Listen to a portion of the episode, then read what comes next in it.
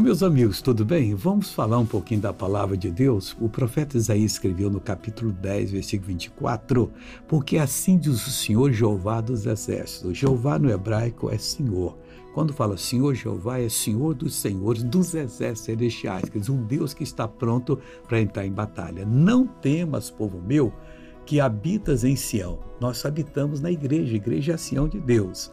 A Assíria, o maior império daquela época, quando te ferir com a vara e contra ti levantar o seu bordão, a maneira dos egípcios, quer dizer, você não tem que fazer nada. Vem, e quando veio o, o, o Senaqueribe, que era o rei dela, quebrou a cara.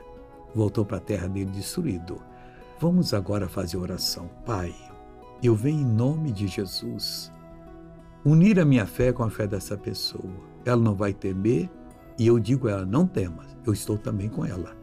Pai, obrigado. Então eu amarro toda a força da síria espiritual do demônio e digo agora: saia, vá embora, em nome de Jesus. E você diz: Amém.